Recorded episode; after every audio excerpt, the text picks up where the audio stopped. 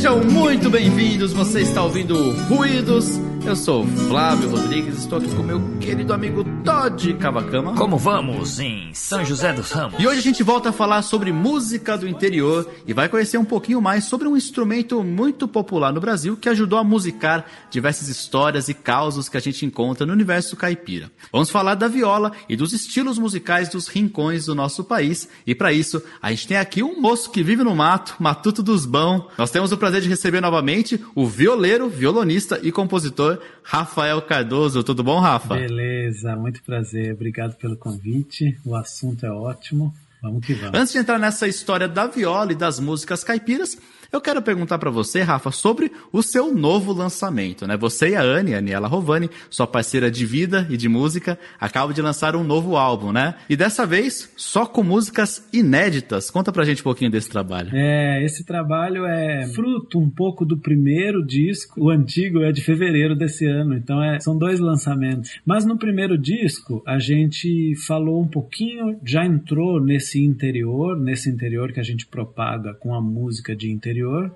que é uma música que fala dos interiores do Brasil, não necessariamente só do interior paulista, mas é claro que, que com profundas raízes nesse interior, e dialoga com outros interiores da América Latina e tal. E são músicas que formaram o nosso repertório juntos. É uma dupla recente, é um casal recente também, então a gente está se formatando, né? Em termos profissionais. E aí, para esse trabalho, a gente compôs metade do disco, o primeiro, e a outra metade a gente buscou composições de colegas, de amigos muito próximos, pessoas muito especiais que, que nos ajudaram com essas obras. Mas a partir da propagação do, desse trabalho, desse primeiro, do canal e tal, né, de tudo, as pessoas começaram a olhar para o nosso trabalho, se sensibilizar e escrever textos pá, olha, olha aqui que eu escrevi para vocês, eu vi o vídeo X de vocês e fiz esse poema, escrevi essas linhas e tal. E aí a gente lendo, emocionados, né, tudo aquilo, cada coisa linda que as pessoas escreviam, né? E aí, pô, fechamos 10 músicas, cara, com esse repertório assim. E aí fizemos esse disco, música de interior.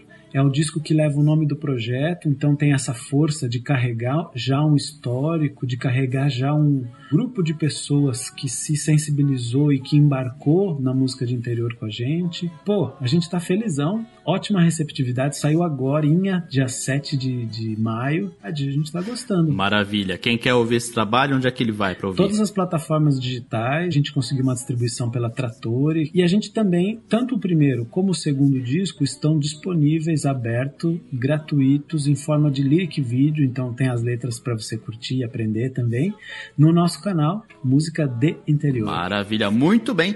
E para você entrar no clima, a gente encerra esse bloco com a canção Dueto Perfeito, desse trabalho novo do Rafa. Enquanto isso, você não esquece de dar uma passadinha nas nossas redes sociais e seguir a gente lá, Ruídos Podcast no Twitter, Facebook e Instagram. E também não deixe de visitar o nosso site, ruidospodcast.com.br e bora ouvir essa música de interior.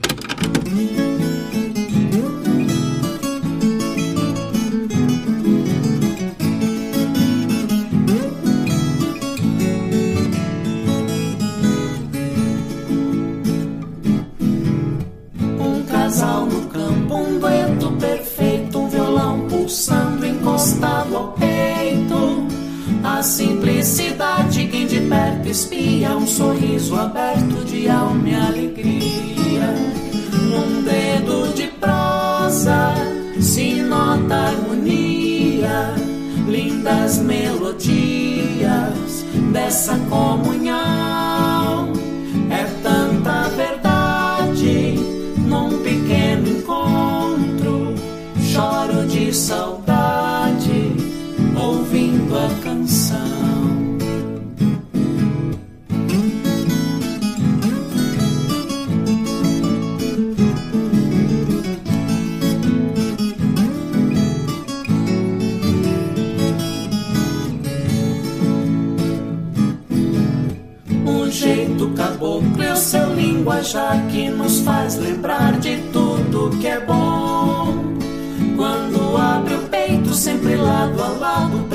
Presente e passado, sem sair do tom. Num dedo de prosa se nota harmonia, lindas melodias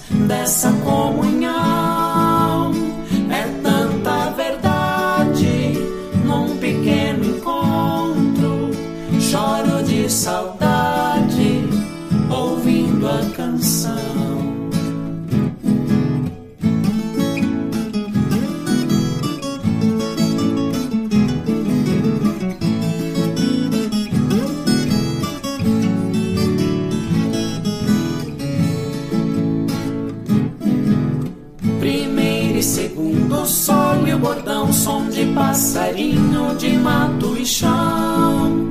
Flui como um rio naturalmente, deixa semente no coração.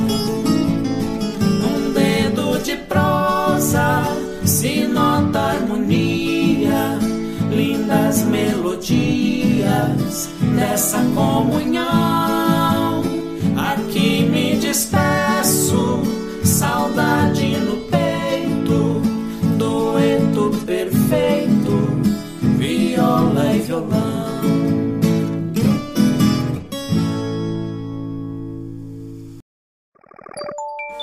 interrompemos a sua programação para um aviso muito importante. O Ruídos agora tem uma loja. Conheça a Noise. Pois é, na Noise você vai poder encontrar artigos de decoração, camisetas e em breve muito mais. Tudo para você que ama e quer presentear seus amigos apaixonados por música. Então não deixe de visitar o site www.ruidospodcast.com.br barra loja e confira.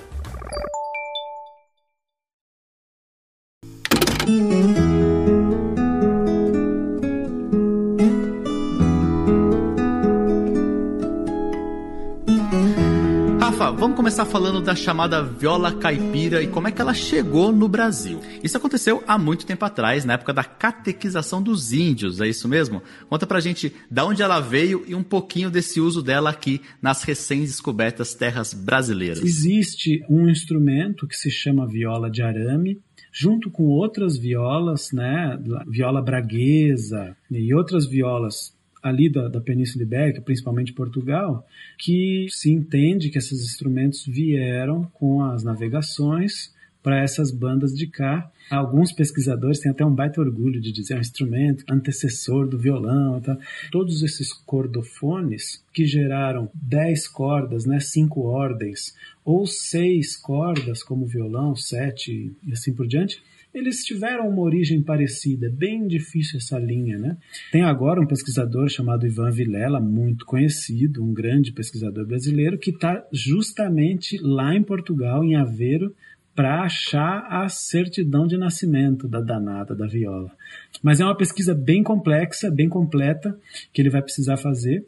Mas eu acho que o principal, a principal coisa assim que a gente pode tirar disso tudo, de toda essa história com a catequização, essa coisa que acho bonito até contar, porque é uma, um jeito de romantizar essa, né, esse instrumento brasileiro e tudo mais, eu acho que é justamente o ponto que é, não é conhecido, que é um ponto onde o, o instrumento passa realmente a, a ser brasileiro, no sentido de receber construções de instrumentos já feitos aqui, com madeiras daqui, instrumentos de coxo, né, aquela viola de coxo. Aí tem um monte de tipo de viola, né, que eu nem vou entrar nessa porque não é realmente a minha especialidade, mas a gente pode dizer, talvez na parte de luteria de, dos cordofones, a viola caipira tenha sido um dos primeiros instrumentos, sim, brasileiros a serem construídos. Rafa, a gente sempre associa a viola ao universo caipira, né? E o caipira é uma figura quase folclórica do nosso país. Muita gente associa ainda com estereótipos negativos, né? De preguiçoso, pouco estudado, etc, né? Eu queria que você falasse sobre essa criação dessa visão sobre o caipira e um panorama mais histórico também, né? Que tem a ver com o processo de miscigenação e com o assentamento dos bandeirantes no Brasil, né? Muita gente atribui, né? Principalmente o Antônio Cândido ali, que é um grande pesquisador do ramo, com os parceiros do Rio Bonito e tal, ele até utiliza um termo dizendo que o caipira é um bandeirante atrofiado, né? nesse sentido dele ter, desse bandeirante buscador aí tal explorador para um cara que resolveu algum momento se assentar naquele ambiente e a partir disso começar a cultivar a terra e se tornar um caipira então o bandeirante atrofiado formando o caipira. E aí, é claro, esse bandeirante mestiço com índios, posteriormente mestiço com negros e fazendo essa toda essa miscigenação que gerou a população brasileira de maneira geral e também esse cidadão caipira. Os negros que foram trazidos, ele quase que ele não tinha opção, ele estava numa terra estranha, passando por situações muito complexas, né?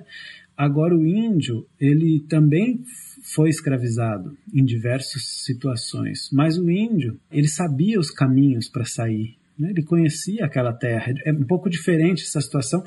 É difícil até de dizer, mas ele se negou com mais propriedade porque ele estava na terra dele. Né? Então é, foi esse imaginário de que o, o, índio era mais preguiçoso. Essa é uma loucura né, de, de se dizer, mas foi dito. E aí o caipira como também quase que é um, um, pessoa que comia ali o que tinha no seu entorno, caçava bastante como índio, ele tinha vários costumes que eram próximos do índio, e ele tinha lazer, o caipira cultivava o lazer. Então, acho que até nos dias de hoje, uma pessoa que cultiva o lazer, talvez ele seja visto, falar, ah, aquele ali não gosta muito de trabalhar, né? Por algumas pessoas, talvez seja, aconteça isso. Então ficou essa imagem de que o caipira ele, ele tem essa, essa característica que é muito errada. Na verdade, o caipira hoje é o cara que alimenta, né, o pequeno produtor, que é o cara que alimenta o, o país. As pessoas se esquecem um pouco disso. E, e aí, claro, foi levado para o Jeca Tatu, né, aquela história. Aí as coisas cômicas, é claro que é como uma caricatura. Ele pega um pontinho e tenta fazer aquilo para ter graça e tal. Sou a favor, inclusive, da, da coisa cômica contanto que a gente conheça a história e saiba que né, não, não foi exatamente isso, não é exatamente assim. Né? Esse universo caipira ele se estende para uma faixa bem grande do nosso país, né? Você até citou o Antônio Cândido, ele chama essa faixa de paulistânia, né? Até onde vai esse território caipira? É longo, mas é basicamente ele envolve o estado todo de São Paulo, Minas e um pedaço do Rio, e ele sobe um pouquinho, Goiás e tal, chega até o Tocantins, e ele desce mais um pouquinho, Paraná. Então, você vê que é uma faixa central zona do país mesmo, né? Grande e tal. Mas é legal porque recentemente eu tive contato numa entrevista, na verdade, eu fui um ouvinte de uma entrevista que a Anne fez com o Zé Mulato para um trabalho dela. E aí, falando do caipira, o Zé Mulato, pô, um símbolo né, dessa, dessa cultura e dessa música, e ele falou: olha, um dos sujeitos mais caipiras que eu já conheci foi o Luiz Gonzaga. E aí a gente falou, falou, pô, mas o Luiz Gonzaga é isso mesmo, né? A gente, né? Ficamos assim. E ele falou, é, porque ele cantava a terra dele com convicção, com força do, do que ele estava dizendo. E para ser caipira, para fazer música caipira, não precisa estar tá em dupla e tal. E aí ele deu uma aula, pô, imagina, né? Um cara desse falando, a gente tem que ouvir, né? E aprender. Então foi legal também. Aí dá pra gente imaginar que essa pessoa que valoriza o seu ambiente, que valoriza as suas tradições, que se coloca no ambiente e tal, ele é caipira, talvez no Brasil inteiro, outra vez na América Latina inteira. Então, aí o território aí do Antônio Cândido talvez até aumente. Agora eu quero falar um pouco do instrumento em si, para quem nunca teve muito contato com isso, né? Decifrar algumas coisas aqui, né? A gente vê umas violas com um formato mais acinturado, outras que tem uma caixa mais larga, que lembra mais até um violão. A gente ouve também muito sobre os tipos de afinação, né? Queria que você desse um panorama geral para a gente sobre isso, né? Para que, que serve cada afinação, qual a diferença dos formatos? Fala um pouquinho para gente. Então, basicamente, a viola caipira é um instrumento de 10 cordas, separado em pares, né? Então, são cinco pares. Antigamente, os pares eram chamados de ordens, né? Então são cinco ordens de cordas, tem vários tamanhos de bojo. Tem gente, eu acho que isso é muito mais uma questão ergonômica do que qualquer outra coisa. Claro que isso acarreta em algumas características sonoras, né? A viola com bojo maior, talvez ela soe mais grave, com bojo menor soe mais agudo. Tem gente que fala que a viola pequenininha, cinturadinha é para solista. Tem gente que fala que a grandona é mais base, mas o Tião era solista. Aí fica essa brincadeira toda aí, né? E sobre as afinações, tem histórias bem interessantes, porque cada região basicamente tem uma afinação, tem a rio acima, rio abaixo, boiadeira, natural e tal, e cada uma delas tem umas relaçõezinhas de mudança, né, claro. Tem mais de 20 afinações oficiais. E muita gente diz que por conta das regiões do violeiro, do território do violeiro ser muito abrangente, antigo e pela falta de material, hoje em dia já não é tão simples você falar, ah, me dá mais um jogo de corda aí que eu vou trocar, mais um, mais um, mais um, né?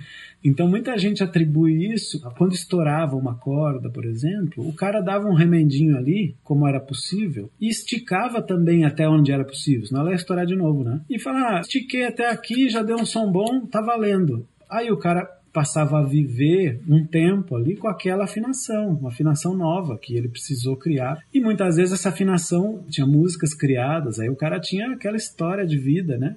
Com aquele repertório e tal. Quando ele, talvez, quando ele tivesse acesso a um novo jogo, talvez ele deixasse com a afinação que ele aprendeu ali e virou uma nova, né? O, o rio abaixo ou o rio acima e assim por diante. A, a, viola tem um vocabulário também dela, né? Várias coisas que você falou aí são muito características, né? Então, a gente tem o, que eu lembro aqui, o ponteado, o recortado. Né? O que que significam esses termos na viola? Se tem mais algum aí? Esses nomes, por exemplo, ah, rasqueado ou recortado, são palavras que simbolizam simbolizam os gestos, né? elas são muito é, imagéticas. Né? O cara vê o jeito da mão e fala, ah, isso aí é um recortado. E aí fica, aquela coisa se consolida como esse nome e tal. E, e quando você ouve, parece que já vem na sua mente esse, essa tradução do movimento. É bem interessante, né?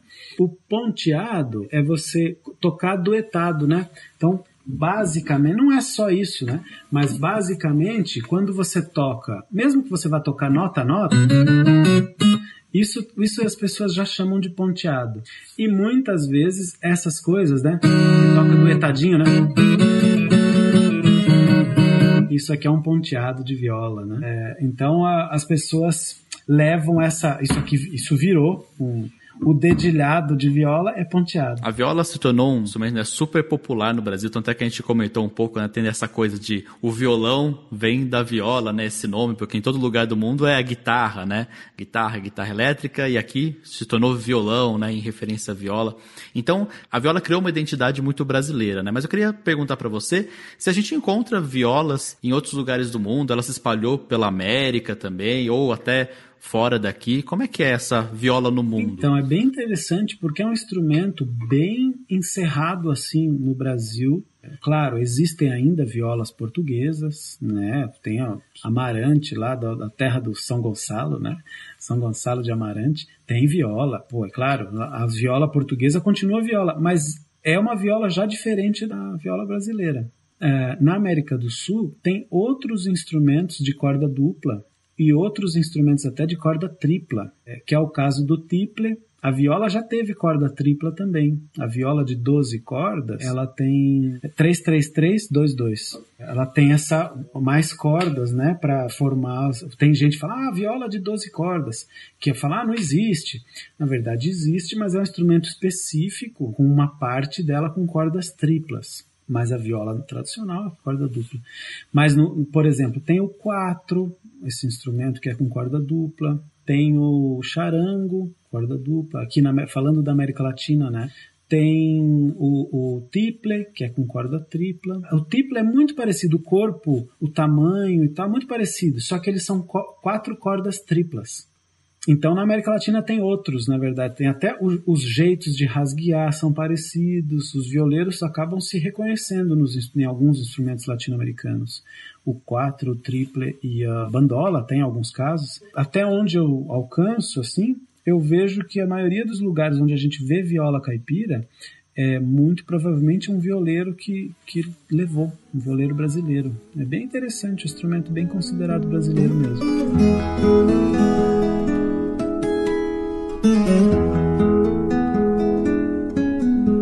Rafa, queria falar agora sobre os estilos de música que a gente encontra no interior do país, né? Porque é comum a gente chamar tudo de música caipira, achar que todas elas são a mesma coisa, né? Ter os mesmos ritmos, os mesmos temas, e não. Eu sei que existe uma infinidade de estilos, e eu queria trazer aqui para o nosso público alguns deles, né? Porque é impossível a gente falar de todos. Vamos começar pelo cururu. Como é que é o cururu? aonde é mais comum. Eu queria que você desse alguns exemplos também para a gente ouvir. É muito legal isso que você trouxe, muito pertinente. Hoje em dia a gente está numa onda de falar que ah, eu vou ouvir um modão. E aí a gente ouve, ouve, ouve e não vê nenhum modão, né? Nem perto, né? É importante conhecer mesmo. Bom, o cururu, eu acho que é bem legal pensar que o cururu, antes de ser um ritmo, ele é uma rima, mais do texto do que do ritmo. Aliás, eu levaria isso para todos os ritmos que existem. O ritmo é um resultado de uma cultura. Quando a gente pega um ritmo para estudar e seleciona desse ritmo só a célula rítmica que representa ele, a gente está tentando reduzir. Tudo bem, é válido para estudar você dissecar, dissecar, dissecar. Mas quando você pega um livro do livro do livro e chega só na célula, certamente você não vai tocar aquele ritmo, né? A menos que você mergulhe naquela cultura, mesmo que seja um mergulho bem equipado, né, com snorkel, com tudo, né, para ver o mundo extraterrestre, é, é, bom que você faça esse mergulho, senão fica uma coisa muito alheia. É, então, antes de qualquer coisa, o cururu é uma rima. E uma rima que também é chamada como carreira. Então tem dessa região ali, Botucatu, Piracicaba, e as carreiras eram como repentes, eram disputas mesmo. Até existe, ainda hoje é possível ver alguns duelos de cururu e tal. E esses repentes, essas rimas, essas carreiras, elas tinham nome. Então, a carreira do navio, tudo acaba em il. Por exemplo, foi às quatro horas da manhã, meu cachorro de guarda latiu, tudo com il. Levantei para ver o que era e vesti meu casaco de frio. Então vi que chegou o mensageiro, amontado num burro turdio, tudo é eu. Outro cururu, outra carreira, por exemplo.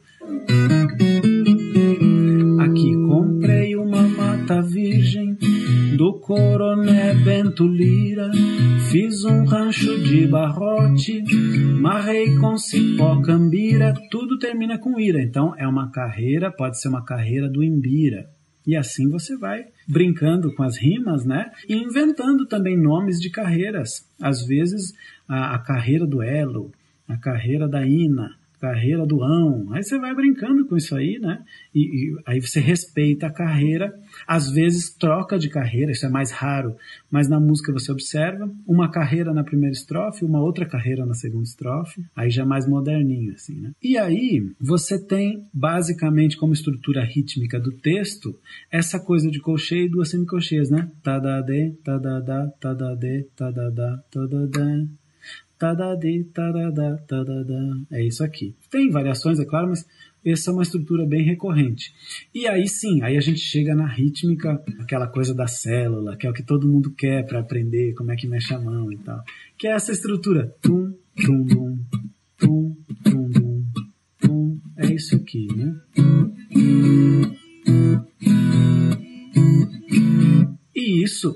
Cada lugar que você for, é possível que você veja um cururu diferente.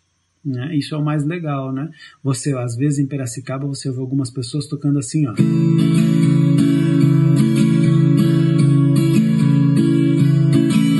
Então, né, um cara tá fazendo já uma variação. E às vezes o violão tá bem sequinho e a viola tá tem essa brincadeira, né? Entre viola e violão. Então esse é um panoraminha assim do cururu e uma apreciação pode ser, tem muitos, mas pode ser cacique pajé. E na beira da lagoa só para pescar traíra. Eu não me incomodo que me chamem de caipira Pajé você vai ver uma coletânea de cururus até cansar o ouvido. Maravilha. Agora, queria ir para outros dois aqui que conversam bastante. Queria que você falasse sobre o cateretê e o catira, que estão associados de alguma forma, né? É, muita gente acredita e nomeia o cateretê como o ritmo que se dança quando se dança o catira. E esses ritmos populares, o que que acontece? A gente, eu não nasci no, na família de catireiro. Então, quando a gente não é do, do, desse ambiente de nascença ou não convive nele há muito tempo, a gente toca um arremedo daquilo, sabe? Então, o cateretê e o catira têm esse entrelaçamento histórico e tal, mas os catireiros chamam aquele ritmo de recortado, né? Que é aquele recortado que o Tião gravou, por exemplo. Morena bonita dos dentes abertos, vai no pagode, o barulho é certo. Não me namore tão descoberto que eu sou casado, mas não sou certo. Ele está cantando o nome pagode, mas aquilo ali ainda não é exatamente o pagode que o Tião Carreiro difundiu depois. Aquilo ali ainda é um recortado, que é quase meio pagode, vai. Ele fica assim. Grosseiramente é isso, né? O pagode desenvolve duas, né? É outra coisa, né? Então, cateretê e catira. O catira, que se fala sempre no masculino, né? O catira, dança o recortado. Eu prefiro até que chamar de recortado ali. E aí eu separo um pouquinho para dizer que o cateretê existem algumas coisas. Tem um cateretê que até o Ivan Vilela nomeia como cateretê de disco, porque ele só está presente nos discos, ele não está presente no manifesto cateretê. E aí o cateretê de disco, conhecido aí na voz do Tião mesmo, como Oi Paixão, A Mão do Tempo, essas músicas. Vou terminar minha vida nos braços de quem eu amo. Oi paixão, nos braços de quem eu amo.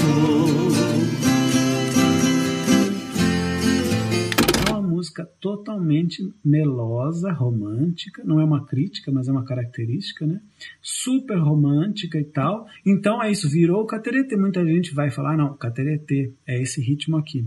Mas legal pensar, olha, cateretê tem uma relação, o catira, com o recortado lá na origem. E o cateretê de disco, que são os cateretês que basicamente foram gravados, que foram chamados também de cateretê, uma outra linhagem de música que foi incorporada no repertório caipira, que tem essa representação aí, Mão do Tempo, Oi Paixão, etc.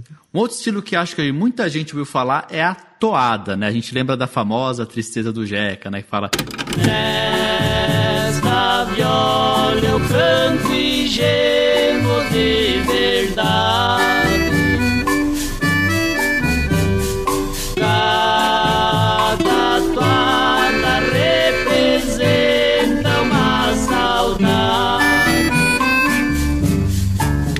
existem três tipos diferentes de toada, né? Conta pra gente. E se eu fosse eleger um ritmo caipira como símbolo, eu acho que eu colocaria toada pelo número de toadas em relação ao número de outros ritmos, né?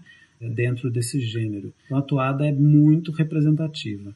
E tem três tipos de toada toada toada, que é como essa aí, né, como você mencionou e tal. Na verdade, inclusive a toada tradicional, ele é conhecido como toada em outros lugares, em outros períodos históricos. Por exemplo, é possível você ouvir uma toada no Nordeste. É possível você ouvir uma tonada aí com N no Uruguai. E é muito parecido também. Então, toada é uma coisa meio geral, zona do Brasil inteiro. E, então, é mais legal ainda, né? Porque ela unifica mais ainda as fronteiras e, e o próprio país. É esse ritmo, né? Esse, como você deu de exemplo. Nessa viola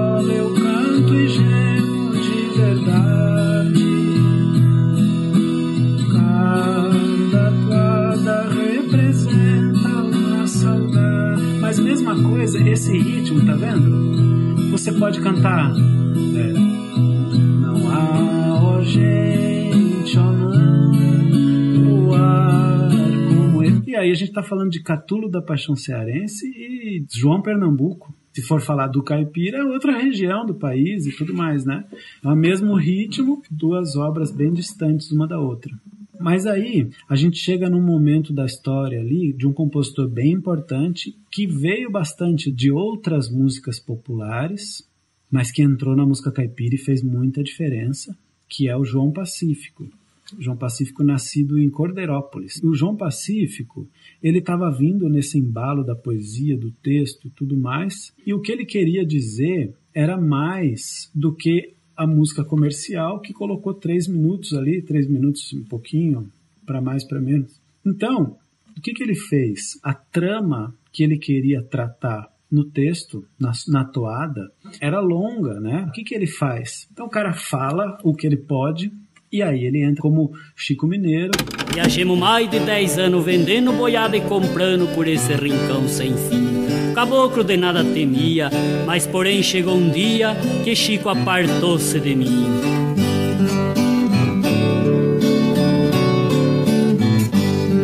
Fizemos a última viagem, foi lá pro sertão de Goiás. Então essa é uma outra modalidade, a toada histórica, que foi inaugurada pelo João Pacífico. E a terceira modalidade, que pouca gente traz, é a toada balanço. A toada balanço ela tem um diálogo direto com a milonga em termos rítmicos, né? Tá? A rítmica é um pouquinho mais rápida e tal, essa coisa. Né?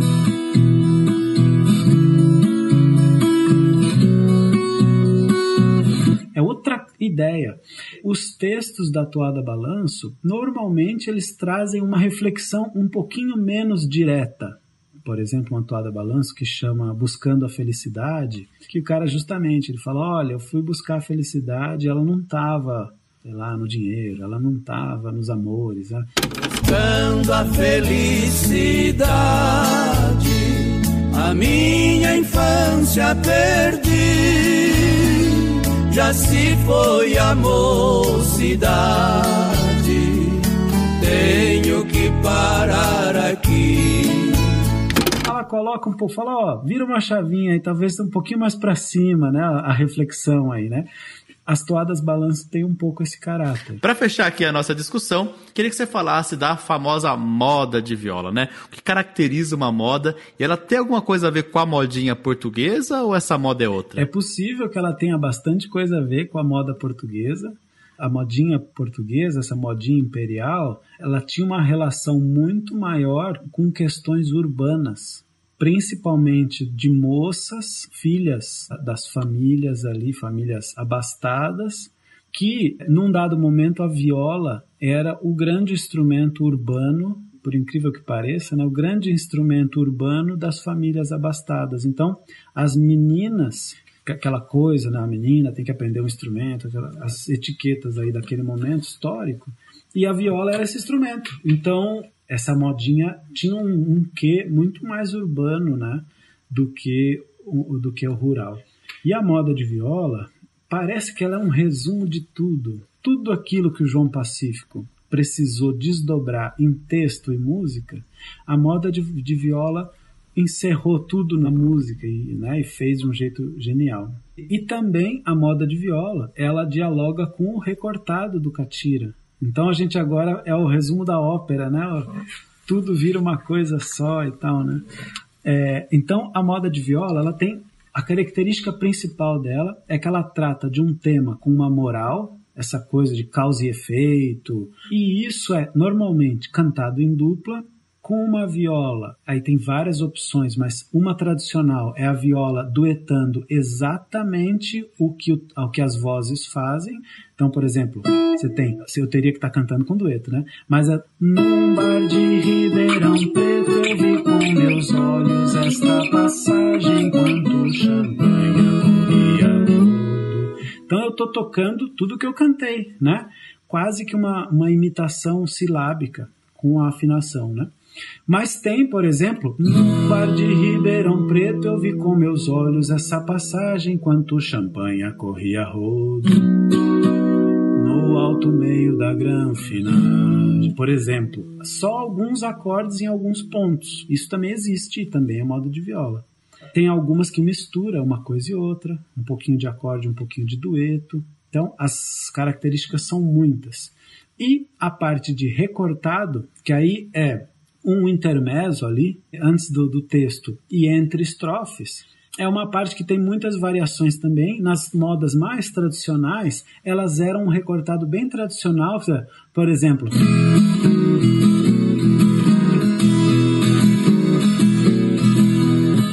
Aí, aí começa. Começaria o texto aqui. Aí o texto com dueto acompanhado. Até modas muito mais modernas que usam a estrutura do pagode de viola, do tião, né? Por exemplo, se o cara faz um super recortado, que aí é, dialoga com o pagode, é um negócio bem coxa de retalhos de períodos históricos assim e tal. E aí ele canta moda também. Tá? A moda de viola basicamente é isso, sem um acompanhamento fixo rítmico, né? Um, um, sem uma célula, texto com uma moral, resolvendo uma questão moral e dueto acompanhando. É bem legal você trazer esse gênero, né? porque nosso trabalho, né, o, o trabalho da, da ANE de pós-graduação e o nosso trabalho artístico colocou no meio do trajeto ali uma moda de viola feita no violão, feita sem viola. E aí, justamente, o nosso ponto de, de, de questão era, foi perguntar para diversas pessoas, entre eles o Arnaldo Freitas, o, o Levi Ramiro, pessoas tarimbadas de viola, uh, o próprio Ivan, Zé Mulato e tal, falar, e aí, fazendo isso ainda é moda ou não? E para nossa surpresa, a receptividade foi muito boa. E as pessoas entenderam que é possível também. É claro que eu não tenho essa pretensão de que todos aceitem que é uma moda de viola sem viola, mas acredito que a gente conseguiu representar o gênero de alguma maneira e, e manter a estrutura central da moda, apesar de estar com outro instrumento em mãos e tal. O próprio Levi Ramiro trouxe uma questão muito interessante. Ele falou o seguinte: ele falou, olha, você tem recursos instrumentais específicos, né? Que levam a gente a pensar o seguinte: fala, pô, aquele cidadão lá da tra super tradição, se ele tivesse esses recursos técnicos, o que será que ele faria? Será que ele faria uma moda de viola no violão? Ou, ou não, né? Que eu acredito que, que ninguém deva fazer é fixar um, uma cultura. Quando você fala, não, isso tem que ser assim para sempre, isso vai morrer daqui a pouco, né? certamente. Então é legal pensar nisso também, renovar com respeito.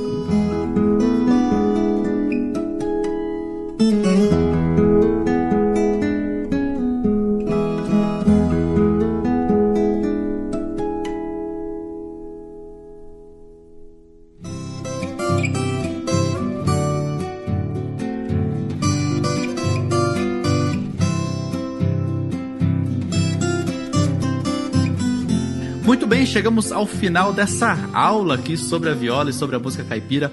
Muito bacana, Rafa. Adorei conhecer mais desse universo. E tenho certeza que muita gente também que está ouvindo gostou e quer saber ainda mais. E por isso você tem um convite especial para essas pessoas, né? Quem quiser conhecer um pouquinho mais sobre isso. A gente está falando de um curso bem interessante que vai acontecer, que já tem acontecido em diversos lugares, mas dessa vez dia 1 de junho, às nove e meia da manhã, no EMU Encontro de Educação Musical da Unicamp. Para se inscrever, entra no site, se inscreve lá. Acredito que a gente vai ter uma conversa bem legal sobre esse assunto. Muito bem, para saber um pouquinho mais, você pode entrar lá no site do 14º Encontro de Educação Musical da Unicamp, iar.unicamp.br/eemu. Entra lá que tem todas as informações. Esse encontro vai acontecer do dia 31 de maio até o dia 2 de junho de 2021. Então, você está ouvindo na data de lançamento, corre lá que tem muita coisa bacana. E Rafa, também queria que você falasse mais uma vez sobre o lançamento aí, convido o pessoal para ouvir. É, bom, a gente tem então dois lançamentos, um disco chamado Interior